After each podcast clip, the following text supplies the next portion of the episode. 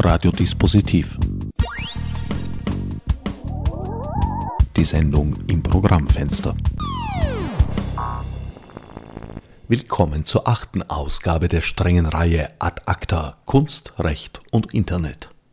Meine heutigen Sendungsgäste waren derart gesprächig, dass diesmal jeglicher Schabernack aus Zeitgründen unterbleiben muss. Wer sich schadlos halten möchte, könnte beispielsweise die Begriffe Urheberrecht und Choreografie in die Suchmaschine des eigenen Vertrauens eingeben. Hier kommen dieselben amüsanten Probleme bei der Definition der sogenannten Schöpfungshöhe zum Tragen wie etwa bei der Musik, nur vielleicht etwas pointierter. Was beispielsweise bedeutet Werkhöhe bei Choreografien, die sich aus ganz alltäglichen Bewegungen aufbauen? Pirouette, Plié, Frappé und Co. sind einzeln wohl schwerlich als Eigenkreationen zu beanspruchen, aber wie sieht es mit Kombinationen aus? Ab wie vielen Schritten oder Elementen einer Figuren- oder Bewegungsfolge ist von einem Werk zu sprechen? Ein an der Diskussion beteiligter Choreograf sprach von der Seele, die es zu schützen gelte, ein Anspruch, der mir ebenso rätselhaft scheint wie die Ansicht einer offenbar ebenfalls involvierten Juristin, ausgerechnet Twitter hätte mit Choreografien, ich zitiere wörtlich, Milliarden verdient. In unseren Köpfen liegen Wissenschaft und Irrtum geknetet innig wie ein Teig beisammen. Mit jedem Schnitte geben wir von beidem. Diese Weisheit ist natürlich geklaut, aber lange genug abgehangen, um gratis genutzt und straffrei gegen die Intention des Autors in ein Manifest der Selbsterkenntnis umgewandelt werden zu dürfen. Damit genug der Moderation. Nun zu meinen Sendungsgästen Doron Rabinovici und Wolfo Schmidt. Doron, du bist ein, wie man landläufig sagen könnte, erfolgreicher Schriftsteller. Vielfach mit Preisen ausgezeichnet, warst auf der Shortlist des Preises des deutschen Buchhandels, heißt er, glaube ich, offiziell. Mhm. Du hast dich der Initiative Kunst hat Recht angeschlossen. Aus welchem Grund? Aus einem prinzipiellen. Weil ich äh, davon überzeugt bin, dass Kunst nicht auf Kosten der Künstler gemacht werden kann, einerseits.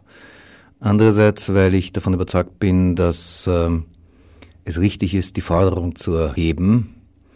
Ich sehe die Initiative, ich sehe nicht nur diese, sondern überhaupt solche Initiativen äh, nicht als einen fertigen Gesetzestext, sondern als ein Manifest unserer Interessen und als eine Formulierung. Ich finde, es ist richtig, dass wir äh, darauf verweisen, wie wichtig das Urheberrecht ist zur Produktion von Kunst. Und äh, ich halte es für entscheidend, dass man in diesem Zusammenhang auch unterscheidet zwischen dem Gesetz, der Gesetzgebung, der Rechtsprechung und der Rechtsverfolgung. Das sind ganz unterschiedliche Dinge. Wir aber, wir, wir haben eigentlich die Pflicht darauf hinzuweisen, dass es uns gibt und dass man nicht an uns vorbei verdient, denn die Kunst ist ja in Wirklichkeit ein Feld, wo durchaus verdient werden kann. Und ein Feld, das sehr wohl dem Markt äh, unterworfen ist. Und es werden ja ganz große Spitzenpreise da erzielt. Und irgendwie soll da der Künstler, die Künstlerin enteignet werden. Da bin ich dagegen.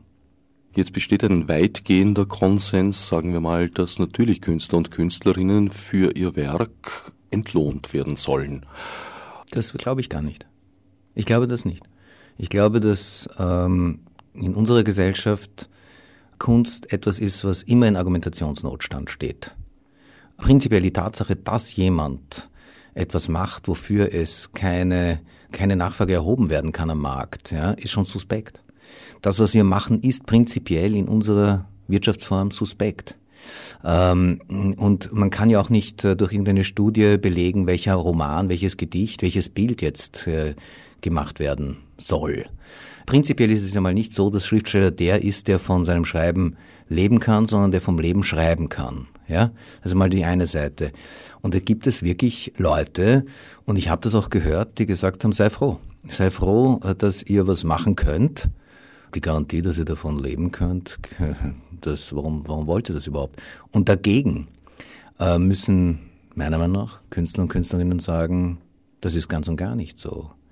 Wir leisten eine Arbeit, wir wollen dafür entlohnt werden. Durchaus legitimer Anspruch. Kritiker und Kritikerinnen der Initiative Kunst hat Recht sagen, einige von ihnen zumindest, dass hier ein System tradiert herübergehoben werden soll, das eigentlich bereits veraltet ist und mit dem vor allem auch niemand so wirklich zufrieden ist. Was auf jeden Fall geschehen muss, ist, dass man äh, die Instrumentarien voriger Jahrhunderte anpassen muss an neue Situationen. Was erstaunlich war, war mit was für einer Aggression die Kritik daherkam. Und was mich äh, sehr misstrauisch gemacht hat gegenüber manchen kritischen Stimmen, nicht allen, aber manchen war, dass als die Initiative Kunst hat Recht ihre Forderungen modifiziert hat, dass das nicht begrüßt wurde, sondern mit Häme bedacht. Und das kenne ich von anderen Diskussionen und da bin ich dann gleich noch einmal dafür, meine Stimme zu erheben, äh, weil, weil dann nicht mehr rational diskutiert wird, sondern eigentlich nur noch ad personam gegen eine ganze Gruppe, gegen einen Berufsstand. Das ist einmal das eine.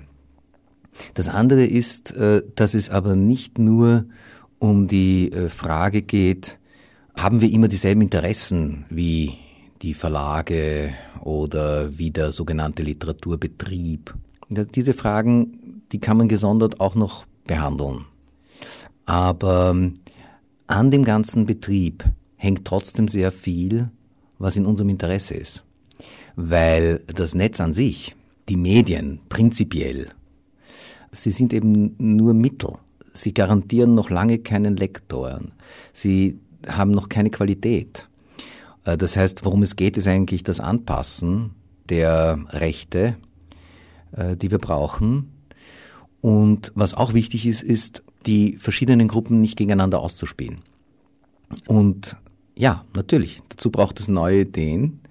Aber immerhin, ich meine, das Internet ist etwas, was mit neuen Ideen zu tun hat. Und nur zu sagen, ja, das geht alles nicht. Ist eigentlich nicht im Sinne dessen, was äh, am Anfang des Internets stand, nämlich innovatives Denken.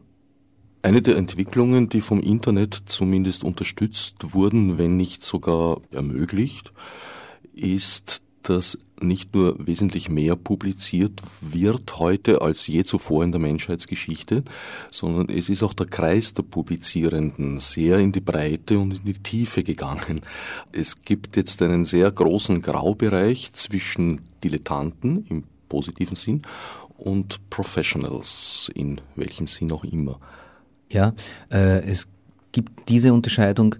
Man könnte noch eine weitere einziehen, und zwar ob das, was man tut, Ausdruck ist oder ob es darum geht, damit Klicks, äh, Profit äh, nur zu erzielen. Das, sind, das, das wäre auch noch eine Unterscheidung. Also zum Beispiel, man könnte noch äh, fragen, geht es eher um ein Werbemittel oder geht es um eine Artikulation?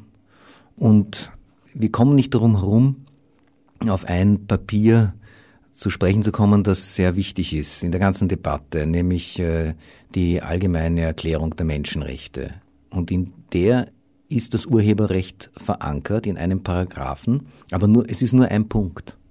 Äh, der zweite Punkt in, dieser, in diesem Paragraphen der Erklärung ist der freie Zugang zur Teilnahme und Teilhabe an Kunst, Kultur und Wissenschaft.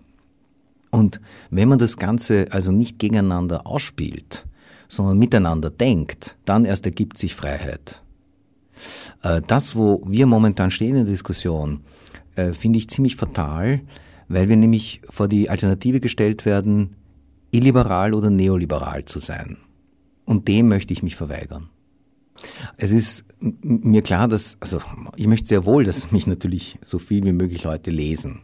Und insofern ist es ja eine fantastische Situation, dass Leute eben äh, über das Internet diese Möglichkeit haben. Ja, nicht nur das, sondern dass sie das weiter bearbeiten können. Aber ich will die Bedingungen, ich will bei den Bedingungen mitsprechen. Meine Neffen sind äh, Musiker in Israel, die recht erfolgreich sind durch ihre Auftritte. Die Musik stellen sie gratis ins Netz. Naja, aber diese gratis ins Netz gestellte Musik wurde von einer Website in Russland sofort äh, aufgenommen und dann verkauft, hinter ihrem Rücken vorbei. Und äh, das ist weder im Interesse derer, die Prosumer oder äh, Consumer sind, noch im Interesse der Musiker. Und da sich zu überlegen, wie man das regelt, ohne zuzumachen, die Möglichkeit der Kommunikation, das ist die Aufgabe. Äh, die Aufgabe kann nicht sein, äh, dass auf der einen Seite äh, das Geschäft weiter funktioniert, auf der anderen Seite das Internet immer stärker Zensurwünschen unterworfen wird. Aber das ist es, was wir momentan eher erleben. Wir erleben momentan nicht die Ausweitung der Freiheit. Was wir auch noch erleben, ist, dass wir zwar sehr viel mehr produzieren können und natürlich auch Zugriff haben auf Texte, die es legal gar nicht gibt, also legal, die man nicht, die man nicht äh, normal erwerben kann, sondern die man, die man gratis bekommt. Aber was das fördert, sind allgemein prekäre Arbeitsverhältnisse. Und im selben Moment kann ich ja noch profitieren davon. Aber insgesamt richtet sich das gegen uns alle. Und ich verstehe durchaus dieses, dieses Glücksgefühl, das man erleben kann, wenn man Pirat ist. Oder besser gesagt, jeder von uns oder viele von uns haben es erlebt, machen wir es anders, dass man als Jugendlicher wo reingeht und was mitgehen lässt. Ich habe einen Freund gehabt, muss ich sagen, also mit dem bin ich jetzt kaum mehr in Kontakt. Der hat mein erstes Buch, Band von Kurzgeschichten, Papiernick, der hat es damals nicht gekauft, sondern in einer der großen Ketten, Buchhandlungen, mitgehen lassen. Und äh, mir wurde das erzählt und er hat sich äh, von mir geschämt. Und ich habe ihn offensiv angesprochen und habe gesagt, eigentlich unter uns gesprochen empfinde ich das als Kompliment, denn er hat ja was gewagt. Ja? Was ich aber nicht dann damit verbinden würde, wäre ein Aufruf, dass sozusagen äh, Bücher mitgehen zu lassen äh, von nun an äh, erlaubt ist. Das ist ein großer Unterschied. Also die Position zu sagen, äh, ich bin ein Pirat und möchte deswegen, dass die Piraterie ins bürgerliche Gesetzbuch aufgenommen wird, hat für mich ein bisschen was Perverses. Das hat nämlich bis jetzt, äh, haben das die Piraten in der Geschichte nicht verlangt, sondern das ist so eine Art treu deutsche Sicht auf die Sache. Ja? Und und äh, äh, das kann nicht Geschäftsprinzip sein. Das heißt, äh, was wir insgesamt erleben, wenn wir nicht neue Regeln einziehen und schauen, wie man das macht, ohne die Kommunikation zu beschränken, und das ist natürlich eine diffizile Angelegenheit, wenn wir das nicht machen, dann äh, schädigen wir eigentlich uns alle. Und das ist ein Punkt, der in dieser Initiative wichtig ist, dass man sich formuliert, dass man sich artikuliert, dass man darauf verweist, dass man überhaupt da ist. Die meisten Modelle, die ich in dieser Richtung argumentiert höre, beziehen sich eben, wie gesagt, auf eine Weiterführung bisheriger Systematiken, die ja eigentlich sehr merkantil ausgerichtet sind. Also im Mittelpunkt steht der Stückverkauf und wer mehr Stück verkauft, ist der Erfolgreiche oder die Erfolgreiche. Prinzipiell glaube ich auch, dass unsere Gesellschaft viel zu sehr orientiert ist ähm, auf Profit. Aber wird es irgendwie kribbelig bei dem Gedanken, dass äh, dieses Neudenken bei der Literatur, bei der Musik, bei der Malerei Einzug halten soll, aber nicht bei dem Verkauf von Autos oder auch, was weiß ich, beim Vermieten von Autos oder bei Wohnungen. Also ich glaube, solange die Gesellschaft so konstruiert ist, dass das eben doch eine Rolle spielt, braucht es diese Form der individuellen Gratifikation. Es gibt andere Modelle. Es gibt Modelle, die das ganze Kollektiv denken. Und das halte ich auch für wichtig. Eine Forderung der Grazer Autoren, Autorinnenversammlung ist ja zum Beispiel, aber auch von Kunst hat Recht, ist ja zum Beispiel die Festplattenabgabe. Ja? Die würde allerdings wieder einem Schlüssel folgen, der wieder mehr oder weniger dem merkantilen Erfolg des Künstlers, der Künstlerin zugrunde liegt. Aber es gibt auch die Möglichkeit, einen Teil des Geldes in Sozialfonds zu spülen und dadurch gerade das Gegenteil zu machen, nämlich jenen zu helfen, die ja, die durchaus erfolgreich sind, aber ja. davon nicht leben können. Aber das ist dann wieder das Almosen, gegen Richtig. das sich Gerhard Ruiz zu Recht verwehrt. Genau, genau, das, da bin ich ganz seiner Meinung. Deswegen glaube ich, dass äh, es sehr wohl zwar diese sozialen Fonds braucht, aber sie können nicht ersetzen, was sonst äh, auch noch wichtig ist, nämlich dass du das Gefühl hast, du hast etwas zu tun mit dem eigenen Werk. Ja? Also ich möchte auch das nicht nur materiell diskutieren, aber auch, ich will, dass wenn ich etwas geschrieben habe, was einer großen Gruppe von Leuten einmal gefällt, und das passiert ja nicht die ganze Zeit, ja? Da spielt dich auch manchmal frei, um wieder was anderes zu schreiben, was gewagter sein könnte, äh, was vielleicht nicht so besonders beklatscht und äh, aufgenommen wird allseits mit, äh, mit Interesse. Dann möchte ich trotzdem, dass das, dass dieser Erfolg, dass dieses Honorieren, dass diese Verbreitung auch bei mir ankommt, dass es auch eine, eine Anerkennung gibt. Ja? Und das ist aber trotzdem nur eine Seite ich möchte gleichzeitig auch darüber befinden können, ob ich das zum Beispiel, ja, so wie man es halt macht über die verschiedenen Modelle, die es gibt, es kostenlos verbreite, solange es nicht kommerziell von jemand anderen ausgenutzt wird oder jemanden zur Verfügung stelle oder einer NGO gebe. Das alles will ich aber, da möchte ich ein Wörtchen mitreden.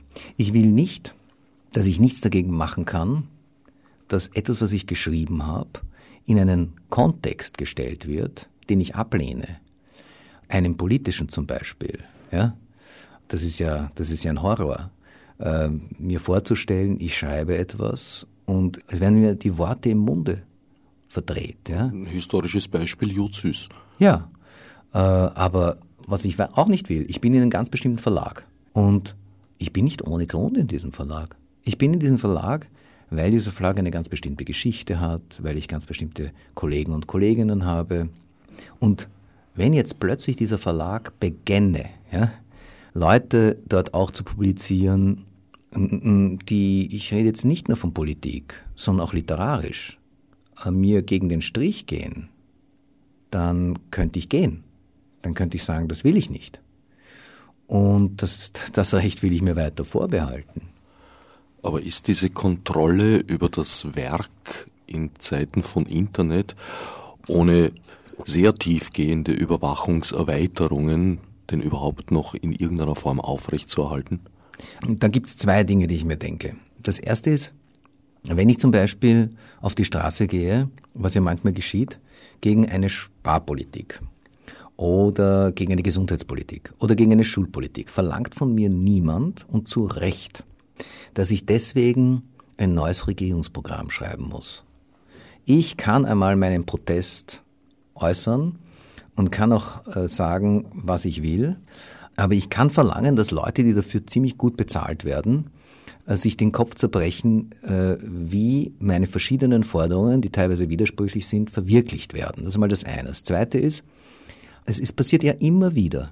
Ähm, zum Beispiel, wenn in den 70er Jahren gefordert wurde, dass Gewalt und Vergewaltigung in der Ehe verboten werden soll, dann war ein reaktionäres Gegenargument, das bedeutet ja, dass man unter die Bettdecke der Leute schaut. Nein, das bedeutet es nicht. Es bedeutet zunächst einmal, dass das unter Strafe steht, also dass das verboten ist, ja, dass es ein Gesetz gibt. Deswegen sage ich, man muss unterscheiden zwischen Gesetzgebung, Rechtsprechung, Rechtsverfolgung. Wenn ich sage, dass Hehlerei verboten ist, heißt das ja nicht, dass die ganze Zeit überall jetzt ausschwärmen die verschiedensten Agenten und jeden Flohmarkt durchsuchen. Das alles stimmt nicht. Das ist nicht wahr. Das ist meine Meinung. Wir müssen zwei verschiedene Kämpfe führen und wir müssen stark genug sein, beide Kämpfe auszuhalten in uns selbst.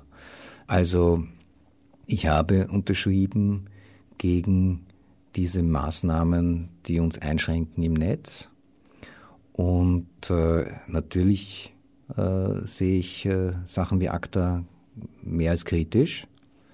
Aber das heißt nicht, dass ich nur in die eine Richtung marschiere und deswegen das andere vergesse. Das ist nicht richtig, sondern ich fordere, dass man zunächst einmal soll eine Website wissen, dass sie ein Gesetz bricht. Und ich möchte sehr wohl das Bewusstsein dafür heben. Und wie gesagt, als da einige Leute sich geäußert haben, Künstler, die über, also wirklich über jeden Verdacht erhaben sind, dass sie Volltrottel sind, sich gesellschaftlich nicht bis jetzt engagiert haben und Rechte sind, wurden die beschimpft als Ignoranten, als ewig Gestrige, als äh, Naivlinge. Und man hat sogar die Initiative in einem Zeitungsartikel umbenannt in Kunst hart rechts. Ja, das muss man sich mal vorstellen. Da werden Leute äh, wie Willi Resetaritz oder Robert Menasse, äh, also das, das, das, ist doch, das ist doch merkwürdig. Woher kommt diese Aggression? Ich glaube, was wir da haben, ist eine verständliche Diskussion. Und die Gegenseite hat absolut gute Argumente. Und die Argumente der Gegenseite und, und aber auch die Argumente von Kunst hat recht, also auch die Argumente, die ich jetzt gerade vorbringe, haben beide in sich drinnen auch eine Gefahr. Die Gefahr nämlich ist, dass hinter uns Leute stehen, die unsere Anliegen ausnutzen könnten. Und keiner soll so tun, als gäbe es hinter ihm niemanden, der ihn ausnutzen könnte. Also bei uns wäre es natürlich möglich, mit unseren Forderungen gegen unsere Intentionen das Netz unter eine Zensurbehörde zu stellen. Richtig, das wäre möglich. Und da muss man aufpassen.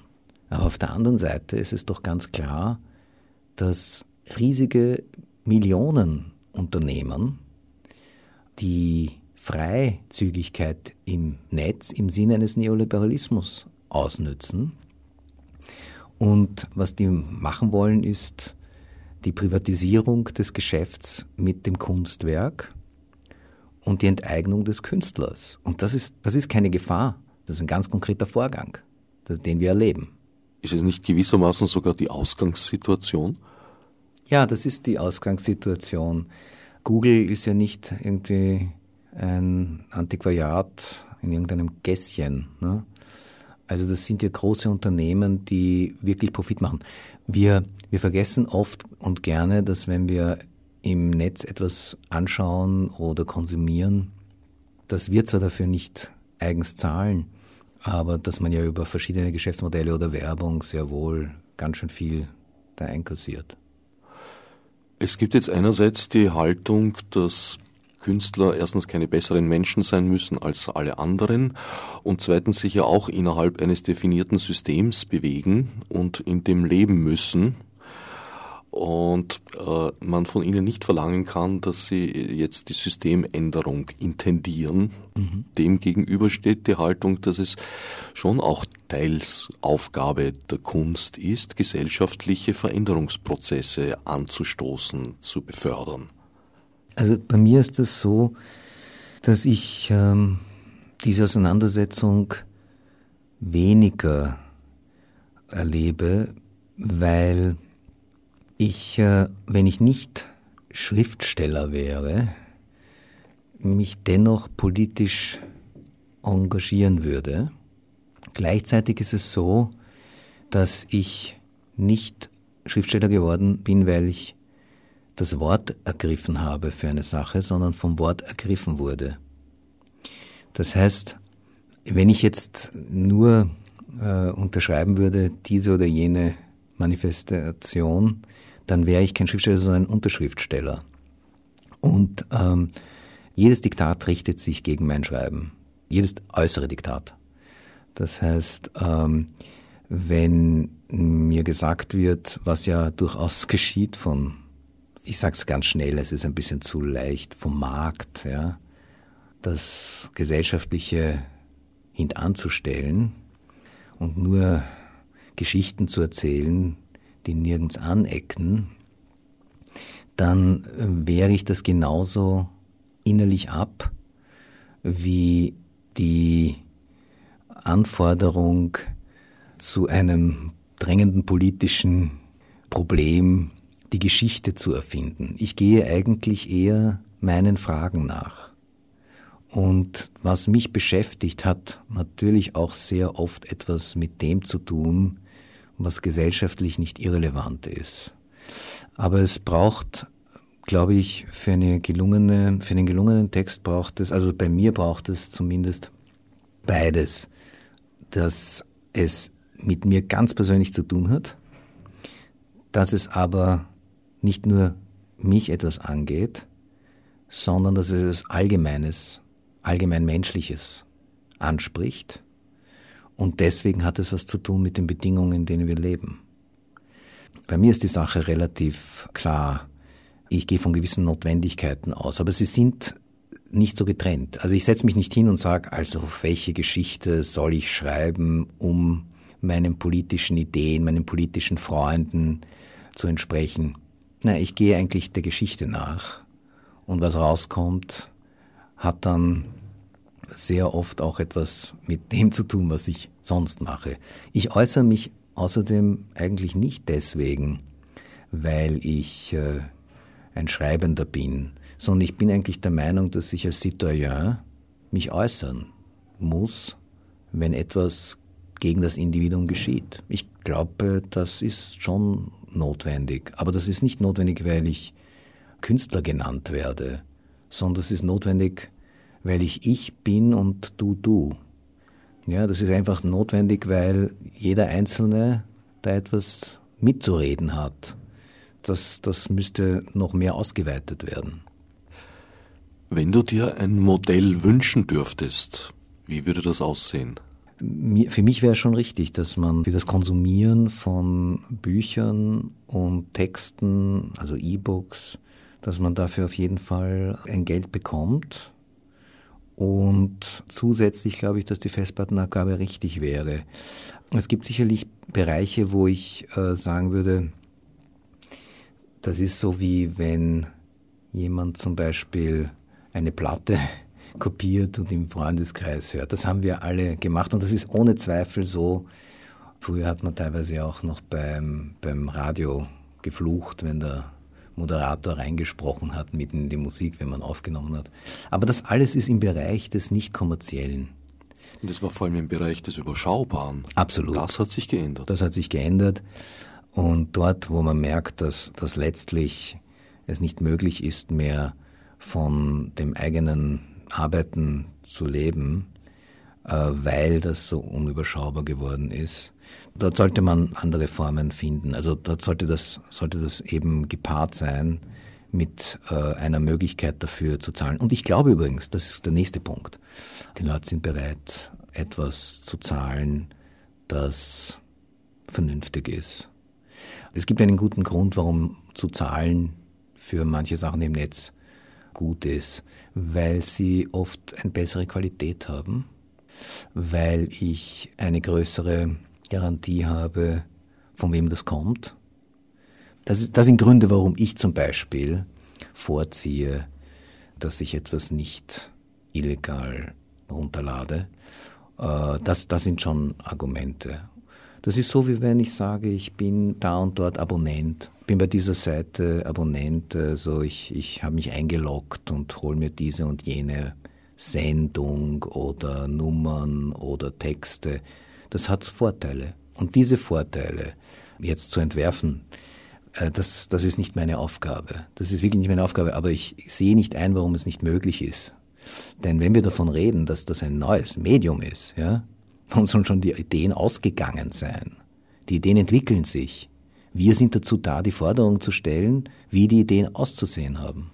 Verzichtest du konsequenterweise auf Nutzung von YouTube? Nein, nein, ich, ich äh, äh, behaupte nicht, dass ich konsequent bin. Es gibt Grenzen. Also wenn man selber was produziert, dann weiß man ja auch, dass das auf Kosten von jemandem geht. Ja? Aber trotzdem, natürlich verzichte ich nicht auf YouTube. Ich, ich, ich möchte es in einem anderen Bereich erklären. Ich gehe bei Rot über die Straße, ja. Und trotzdem sage ich nicht, dass deswegen, weil ich bei Rot über die Straße gehe, alle Ampeln abmontiert werden sollen. Ich gehe halt bei Rot über die Straße. Übrigens kann man natürlich darüber diskutieren, ob die Ampeln abmontiert werden sollen. Es gibt solche Modelle in verschiedenen Städten. Nur das ergibt sich nicht daraus, dass ich bei Rot über die Straße gehe. Das muss man wirklich getrennt sehen. Und das fällt manchen vielleicht schwer. Gibt es einen Punkt, wo du sagst, ja, hier wurdest du persönlich durch das Internet, durch illegale Aktionen geschädigt? Das ist deswegen eine nicht so wichtige Frage aus zwei Gründen. Erstens, weil es mir ums Prinzip geht. Ich behaupte, es ist nämlich ein Prinzip, das mehr tut, als nur mich angreifen, es greift meine Werke an, es greift sozusagen das Prinzip meines Arbeitens an. Also das künstlerische Arbeiten an sich wird dadurch meiner Meinung nach entwertet. Das ist einmal das eine. Und das zweite ist, wir stehen am Anfang einer Entwicklung. Und es gab eine Veranstaltung der Grazer Autoren-Autorinnenversammlung in der Mitte der 90er Jahre, zum Urheberrecht und den neuen Medien. Und ich glaube, es war kaum jemand interessiert. Weil das, äh, also ich kann nur von mir sagen, dass mich das nicht so beschäftigt hat. Damals hat auch kaum jemand verstanden, was das mit einem persönlich zu tun hat. Genau, und, und jetzt ist die Situation ganz anders. Und jetzt stellen wir uns mal vor, was ist in 20 Jahren? Und deswegen äh, ist die Frage, wurde ich schon geschädigt, habe ich schon sehr viel Geld deswegen verloren, als ob es um so viel Geld geht. Aber trotzdem, das ist eine Sache, die kommt. Und auch wenn es jetzt nicht Millionenbeträge sind bei den meisten Künstlern, es ist die Grundlage ihrer Existenz und ihres Arbeitens. Und insofern ist es relevant. Oftmals habe ich den Eindruck, dass das derzeit geltende System der rechtlichen Regelungen nicht einmal für die Stars wirklich sorgt.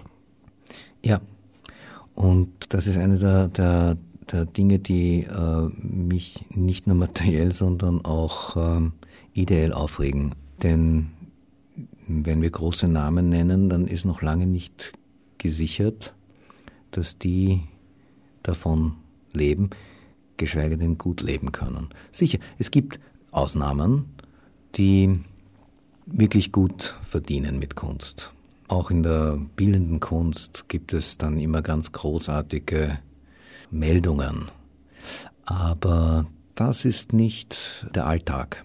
Der Alltag ist, dass jemand auf ein Festival fährt, um vielleicht einen Preis zu bekommen für den Film, den er oder sie gemacht hat und äh, die Kleidung, die man sich ausleiht, geht an die Grenze. Und das Einzige, was dann in den Medien besprochen wird, ist, was diese Leute vielleicht herumgetragen haben. Aber die Tatsache, dass das für die eine, eine große Ausgabe ist, das ist den Leuten auch nicht bekannt, muss man dazu sagen. Ja? Aber das sind die Realitäten. Und das meine ich auch. Wir operieren in einem Feld, in dem prekäre Arbeitsverhältnisse zunehmen. Und es ist nicht nur die Kunst. Und es ist nicht nur die Wissenschaft. Das ist in Wirklichkeit etwas, was alle was angeht. Es gibt einen interessanten ein Nebengleis, nämlich könnte man nicht sagen, dass, das ist jetzt meine Frage, könnte man nicht sagen, dass sehr viele unserer zivilgesellschaftlichen Initiativen im Laufe der letzten 20, 25 Jahre gar nicht Initiativen waren, in denen wir mit eigener Stimme für uns, also in erster Person sprachen, sondern sehr oft sprachen wir für andere, durchaus mit einem paternalistischen Unterton, äh, für Papierlose zum Beispiel. Ja? Und das ist ein sehr wichtiges und relevantes Thema. Ich möchte jetzt nicht falsch verstanden werden. Ja? Aber so wie wir momentan Wirtschaft diskutieren, wird etwas zunehmen. Wir sprechen nämlich in erster Person. Und vielleicht ist diese Initiative, die wir jetzt sehen, tatsächlich nur eine von vielen, die kommen werden. Und insofern könnte man vielleicht sagen, dass es in der Kunst Diskussionen gibt, die etwas Avantgardistisches haben. Ich glaube ja. Es ist das Unangenehme an der Diskussion, um zurückzukommen kurz auf die Diskussion, das Unangenehme an der Diskussion ist, dass beide Seiten das Gefühl haben, äh, die andere Seite ist die nicht fortschrittliche. Und das, was aber die Sache viel komplizierter macht, ich habe vorher gesprochen von Interessen, die hinter uns stehen könnten und wo wir aufpassen müssen. Aber der Grund ist, dass äh, wir unterschiedliche Interessen haben. Wir haben unterschiedliche Interessen, weil es kann eine und dieselbe Person den Zugang zu anderen Texten haben wollen, um mit ihnen zu operieren, dann was Neues damit produzieren und kein Interesse daran haben, dass das ausgebeutet wird. Also es ist ein sehr viel komplizierteres äh, System oder ein Diskussionsfeld. Da liegt mir jetzt natürlich der Name Bert Brecht auf der Zunge. Ja, und er ist ein gutes Beispiel, weil er einerseits natürlich äh, propagiert hat, dass für ihn das geistige Eigentum nicht zählt, wenn er nimmt, also wenn er profitieren konnte davon. Aber das hat überhaupt nicht bedeutet, dass er etwa verzichtet hat, wenn es darum ging, davon selbst dann profitieren zu können, was sich eben bis zu seinen Erben noch durchschlägt. Ähm, ja, klar, das sind eben das sind äh, unterschiedliche Interessen in ein und derselben Person. Aber ich gebe noch ein Beispiel, wie vielfältig die Diskussion ist und wie interessant. Gar nicht mit dem Internet in Zusammenhang. Die Musik von Georges Ligeti verwendet in einem Film und dann hat er es gehört und hat eben eingeklagt seine Rechte mit Erfolg. Ein wichtiger Erfolg sicherlich in der Biografie dieses großen Komponisten. Und jetzt hätte man auch sagen können, ja, aber dadurch wird diese Musik verbreitet und bekannt und er soll doch froh sein. Äh, das, das ist ein Argument, das mir wirklich die ganze Zeit begegnet. Die ganze Zeit. Und gar nicht etwa von den Ärmsten, sondern große Rundfunkanstalten fragen dich, ob du ein rechtefreies Foto hast. Mir ist es passiert, dass ich bei einer Diskussion eingeladen war und der Titel der Diskussion war tatsächlich, es ist nicht erfunden, der Wert der Kunst. Die wollten über die ideellen Werte sprechen. Aber gleichzeitig wurde ich um ein rechtefreies, also honorarfreies Foto gebeten. Und ich habe mich geweigert. Das ist Jahre her und das hat nichts mit der jetzigen Diskussion zu tun. Aber natürlich doch.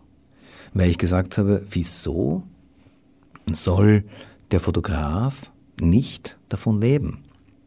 Und warum soll ich für dieses Unternehmen die Werbekosten übernehmen? Nun, dann wurde mir wirklich gesagt, sei ja gut, Sie könnten mich auch ohne Foto nehmen. Und ich habe dann gesagt, ja, das ist in Ordnung, ja, ich, also wegen meiner. Aber zum Schluss sprang dann mein Verlag ein und hat das äh, beglichen.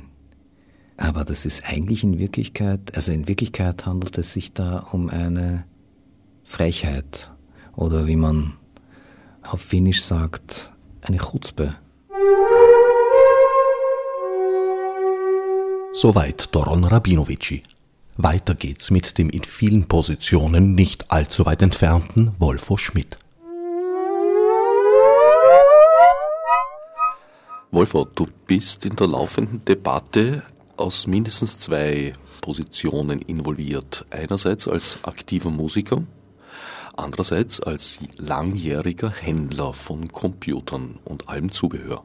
Ja, ich möchte einschränken, als langjähriger Angestellter eines Händlers von Computer und Zubehör und Musiker bin ich auch, das ist richtig. Wie nimmst du diese Debatte wahr?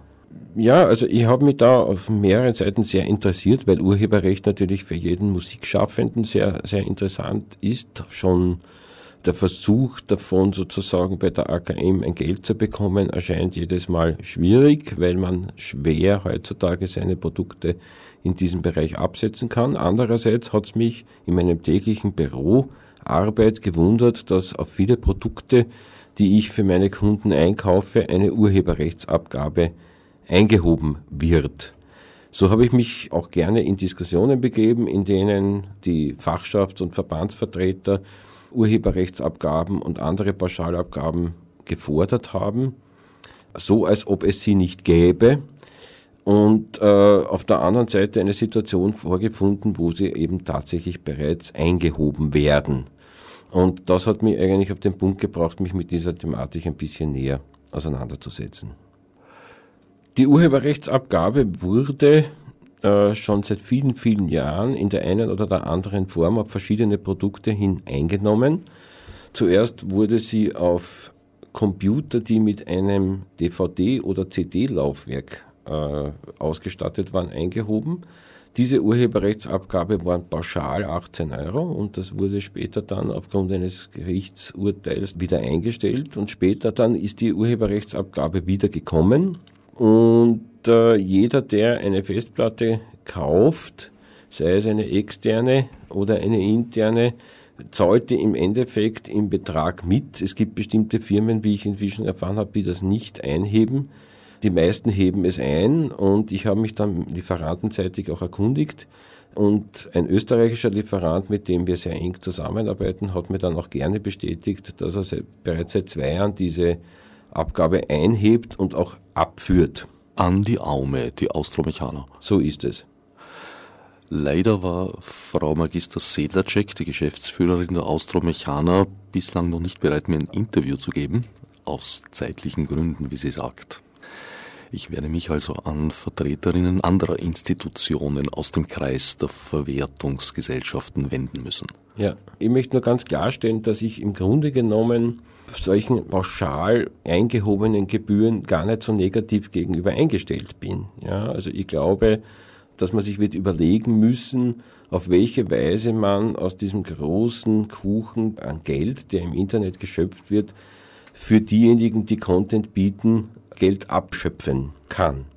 Und diese Überlegungen sind jetzt in verschiedenen Bereichen gediehen. Es gibt eben die, diese Festplattenabgabe und es gibt diejenigen einer pauschalen Internetgebühr, wo quasi pro Anschluss eine bestimmte Gebühr für die Kultur- und Kunstförderung weitergegeben werden kann. Es gibt Überlegungen, die in die Richtung gehen, dass man bei denjenigen Firmen, ich sage jetzt nur Facebook oder Google oder YouTube, die ja von diesem Content lebend äh, sehr, sehr viel Umsatz machen, von diesen Leuten Geld abzuschöpfen, dass das auch eine, eine, eine gute Überlegung wäre. Man hört viel zu wenig Konkretes, was da alles schon getan wurde. Wir haben unlängst gehört, dass es da auch schon Verhandlungen zwischen YouTube und der deutschen GEMA gegeben hat, die noch nicht zu Ergebnissen geführt haben. Aber es ist ein Thema, das interessant ist, weil es wird immer weniger Geld mit Tonträgern in der Musik verkauft, es wird aber immer mehr Musik gehört. Das heißt, man muss in irgendeiner Weise eine Kompensation dafür schaffen, dass weiter Menschen kreativ werden können und von Musik leben können. Das heißt, jeder Gedanke, der hier einmal getroffen wird in der Richtung, ist zu begrüßen. Ob er im Endeffekt zielführend und erfolgreich ist, ist natürlich eine andere Frage. Wir alle wissen, dass diese Festplattengeschichte im Moment undurchsichtig ist. Also erstens einmal wissen gar nicht alle, dass diese Gebühr überhaupt besteht. Es gibt auch äh, sozusagen bereits erwartete Gerichtsurteile, die diese wieder zu Fall bringen könnten. Eine Festplattenabgabe ist sicherlich schwer administrierbar, bietet im Moment, wie man sieht, auch keine Rechtssicherheit, weil diejenigen, die sie abführen, gar nicht wissen, was damit eigentlich passiert und wann sie wer überhaupt erhält. Und greift auch sicherlich zu kurz, weil die Festplatte an sich ja auch schon zu definieren ist, was ist eigentlich eine Festplatte, ist eine Cloud zum Beispiel, also die neuen vernetzten Weisen zu arbeiten, dann keine Festplatte und daher nicht gebührenpflichtig oder gibt es dann auch eine Cloud-Abgabe? Also das sind alles Dinge, die dann jedes Mal wieder neu zu definieren wären und daher ununterbrochene Verordnungen und Neuformulierungen bestehender Verordnungen erforderlich machen würden, was eigentlich auch nicht im Sinn der Sache sein kann, weil das dann eine ein Prozedereende nie ist und man doch etwas finden sollte, was klarer und einfacher definiert, warum wer was zu zahlen und wer was zu bekommen hat. Bezüglich der Cloud kann ich da ein bisschen Klarheit in die vernebelte Landschaft bringen. Selbstverständlich stehen auch bei der Cloud am Ende derzeit Festplatten. Die Daten leben nicht in den Kabeln, nicht auf den Routern und auch nicht auf den Nameservern, sondern sind auf irgendwelchen physischen Datenträgern gespeichert. Die können aufgeteilt sein, sie müssen nicht an einem Ort stehen, aber das ist bereits seit 20 Jahren im Grunde so. Aber ich denke doch, dass du da recht hast, dass wahrscheinlich die Flatrate auf den Internetanschluss der bessere, größer gedachte Weg ist. Die Frage ist dann halt, wie verteile ich das? Und ja. da kann man, glaube ich, auch Mischmodelle durchaus in Betracht ziehen, dass ein Teil davon nach möglichst neu zu definierenden Schlüsseln aus meiner Sicht, darauf werden wir vielleicht gleich noch kommen, äh, von Institutionen, die beauftragt sind, also den jetzigen Verwertungsgesellschaften oder deren Nachfolger. Einen Teil kann man natürlich auch, äh, so wie es der Chaos Computer Club vorschlägt, auf demokratischen Wege übers Internet verteilen, dass praktisch die Leute ein bestimmtes Budget bekommen und das halt den Künstlern und Künstlerinnen äh, und Produzenten und Produzentinnen, die ihnen gerade besonders gefallen, direkt zuteilen, unter anderem auch dem wirklich überhandnehmenden Mainstream ein bisschen entgegenzuwirken. Ich glaube, solche Modelle gibt es ja bereits im Ansatz, nicht? Wo, wo solche demokratischen äh, Entscheidungsstrukturen beginnen zu greifen. Es ist natürlich die Frage, Demokratie ist ja immer nur die Form der Entscheidung, an der sich auch die Leute beteiligen. Ob sich genügend Leute à la longue beteiligen und ob sich die richtigen Leute à la longue beteiligen. Politik ist ja auch immer eine Form von Wollen, vom politischen Wollen, zum Beispiel Minderheiten zu schützen, zum Beispiel äh, Gelder zu verteilen, um Minderheiten zu schützen oder zu stärken. Ob das durch dieses Demokratieprinzip so stark äh, gefördert wird, bin ich mir nicht ganz sicher, aber es ist ein interessanter Ansatz und man sollte sich auf jeden Fall einmal anschauen. Grundsätzlich scheint ja durchaus ein großer Teil der Konsumenten und Konsumentinnen bereit zu sein, für Musik und auch andere Werke, Werkformen zu bezahlen, sonst wäre iTunes nicht so ein Erfolg geworden. Absolut, absolut. Also ich halte iTunes für eine der revolutionärsten Distributionsformen der letzten, des letzten Jahrzehnts. Die Musikindustrie ist dadurch natürlich auch ordentlich durcheinandergewirbelt worden. Heute ist, glaube ich, Apple der größte Musikvertrieb der Erde und das sozusagen aus dem Stand von Null geworden. Die Leute zahlen dafür, ich übrigens auch, also alle Titel, die ich im Netz beziehe, kaufe ich dort. Ich zahle dafür auch gern, weil ich ja natürlich auch möchte, dass die Leute, die produziert, komponiert und gespielt haben, dafür ein Geld bekommen. Womit wir bei der zweiten Sichtweise wären, die Perspektive des Musikers. Würdest du den derzeitigen Verteilungsschlüssel der zur Anwendung kommt, wenn es zum Beispiel darum geht, Einkünfte, Gelder aus der derzeitigen Lehrmedienabgabe zu verteilen, für noch passend und zutreffend erachten? Niemand, glaube ich, hält das im Moment für noch passend und zutreffend. Ja? Also auch diejenigen, die diese Verteilung sozusagen vornehmen. Aber vor allem bildet sie in keiner Weise das ab, was im Internet konsumiert wird. Ja? Das heißt, wenn man jetzt so einen Schlüssel einer Lehrkassettenabgabe, der in sich schon natürlich auch wieder politisch gestaltungswünschenswert wäre, wenn man den umlegt aufs Internet, ist man ganz sicher falsch, weil das, was im Internet gehört wird, entspricht natürlich ganz und gar nicht diesem Schlüssel. Die Leute hören ganz andere Sachen, es hören andere Alters- und Bevölkerungsschichten. Die jungen Leute hören ja fast nur noch übers Internet. Das heißt, es müsste auch einen völlig anderen Schlüssel geben. Ich glaube, da liegt die große Krux begraben, einen Schlüssel zu finden, auf den sich alle einigen können. Viele wissen, dass sie das müssen, aber keiner weiß welchen.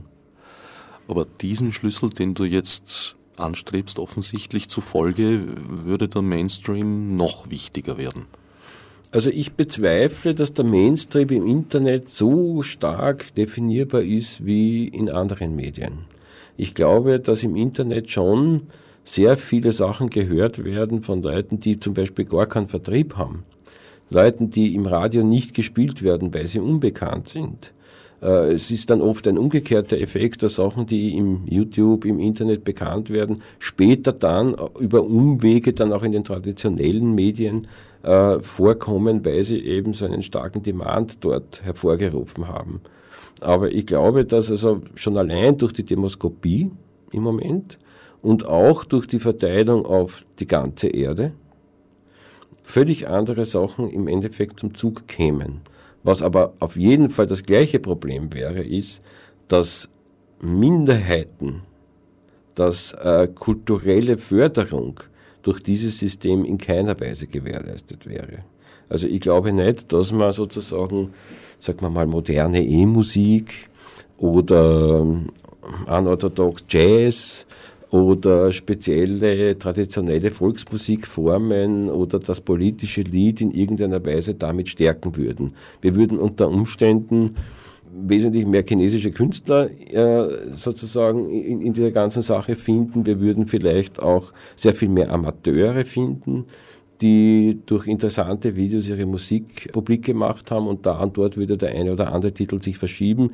Aber kulturelle Minderheitenförderung würde dadurch nicht zustande kommen. Und da gilt es, glaube ich, auf jeden Fall auch andere Modelle heranzunehmen. Die derzeitige Situation scheint mir eher die, dass eigentlich nicht einmal die lokalen Stars angemessen leben können. Ich glaube, dass heutzutage, also wenn ich jetzt die österreichische Situation anschaue, äh, man nur noch vom Live-Spielen als Musiker leben kann. Ja, der Plattenverkauf ist marginalisiert. Die Einkünfte aus dem Internet sind noch nicht wirklich da. Sie beginnen zwar da und dort schon ein bisschen zu tröpfeln, aber wirklich tröpfeln. Das heißt also, alles, was man in der Musik äh, wertschöpfen kann, ist der Live-Markt. Ja, und der Live-Markt ist heiß umkämpft. Es gibt viele Leute, die sehr gut sind, wesentlich mehr als früher. Es gibt auch mehr Gelegenheiten zu spielen. Das heißt, es wird, glaube ich, insgesamt mehr Geld mit Live-Musik gemacht als noch vor wenigen Jahren. Aber der einzelne Musiker bekommt dafür gleich viel wie früher und dadurch weniger, weil wir, wir wissen ja, die Preise ständig ansteigen. Also es ist sicherlich ein, ständig ein Lohnabschluss unter dem Inflationsniveau. Und für viele sind auch früher willkommene Nebenjobs ausgestorben, weil halt heute Werbejingles und andere Gebrauchsbedarfsmusik nicht mehr von drei, vier, fünf, manchmal auch mehr Leuten dann eingespielt wird, sondern von einem daheim. Und auch der hat sein eigenes Studio bereits. Richtig. Also die Produktionsmethoden haben sich klar verändert. Vielleicht ein bisschen ähnlich wie auch in der Grafik, im, im, im Grafikdesign-Bereich vor 15, 20 Jahren. Es wird zu Hause das Studio errichtet, es wird mit sehr, sehr wenig Personalaufwand sehr gute Qualität in schneller Zeit abgeliefert und es werden immer weniger Leute notwendig, das zu machen. Jeder, der versucht, in diesem Bereich äh, Geld zu machen, ist gezwungen, eigentlich sein eigenes Studio zu Hause zu errichten und dort den anderen zu konkurrenzieren. Dadurch gibt es auch hier ein Preisgefälle, äh, weil durch die Konkurrenzsituation natürlich der Preis nicht steigen kann. Es gibt einige wenige gut bezahlte Werbestudios nach wie vor bei uns, die internationale Kunden bedienen, aber der Rest ist wirklich verteilt auf Heimstudios. Und für Studiomusiker traditionellen Zuschnitts gibt es kaum mehr Geschäft. Es verschwimmt auch zunehmend die Grenze zwischen Amateur und Professional, was auf der einen Seite natürlich begrüßenswert ist als eigentlich eine Art Demokratisierung der Kunstform, auf der anderen Seite aber halt für die Leute, die definitiv davon leben, natürlich schwierig ist. Ja, im Wort Amateur steckt ja die lateinische Silbe amare, also von amare lieben. Also wenn man Amateur so definiert, dass es jemand ist, der das liebt oder die das liebt, was sie tut, dann ist das natürlich ein positiv zu besetzender Begriff. Da aber immer mehr Musiker von ihrer Arbeit nicht mehr leben können, müssen sie andere Berufe, sehr beliebt sind äh, Tätigkeiten im IT-Bereich, sehr beliebt sind Tätigkeiten im Sozialarbeiterbereich, äh, annehmen, um zu überleben. Und deswegen steigt natürlich die Anzahl an Amateuren auch sehr an. Und die Webkultur hat natürlich auch durch ihre Demokratisierung Leute, die vielleicht technisch, handwerklich nicht klassisch ausgebildet sind, aber interessante Ideen haben, nach oben gespült, die vielleicht früher nicht bekannt geworden wären. Ja. Persönlich halte ich das für kein Problem. Ich glaube, dass es gut ist, wenn originelle Amateure die Profis vor sich hintreiben, weil sonst würde sozusagen das System verstauben und vertrocknen und verakademisieren und das halte ich immer in der Kunst für ein Problem. Im Grunde ist da eine Spirale in Gang geraten. Dadurch, dass professionell ausgebildete Musiker und Musikerinnen keinen Job mehr finden, wandern sie in den quasi Amateurbereich, arbeiten nebenbei auch immer noch als Musiker und Musikerinnen und sind dort aber auch halt mit kleineren Gagen zufrieden. Ja, das ist richtig. Ja. Das ist aber ein Problem, das sich, glaube ich, nicht auf die Kunst beschränkt. Wir leben in der Zwei-, bald in der Drei-Job-Gesellschaft. Die Menschen müssen kommen von einem äh, problematischen Arbeitsverhältnis ins andere. Und das Kernproblem ist, dass wir alle, nicht bereit sind, anderen Menschen das zu bezahlen für Dienstleistungen oder Waren, was wir selber verlangen müssten, um bei ihrer Erstellung oder Herstellung davon leben zu können. Das ist ein wirtschaftliches System und kann sozusagen nicht auf die Kunst allein beschränkt sein. Fällt da gewissermaßen der Kapitalismus auf uns zurück? Ganz klar. Der Kapitalismus ist an einem Punkt angelangt, wo das, was wir sozusagen durch Ausbeutung in der dritten Welt früher davon profitierend, was wir bewirkt haben, jetzt auf uns selbst zurückfällt. Sprich, die niedrigen Preise in Asien ruinieren unsere eigenen Löhne. Das ist ein ganz klares Problem und kann nur gesamtgesellschaftlich gesehen werden und nicht allein auf die Kunst beschränkt. Aber die Kunst als Avantgarde der Gesellschaft zeigt es vielleicht als erstes in, in seinen Extremen auf.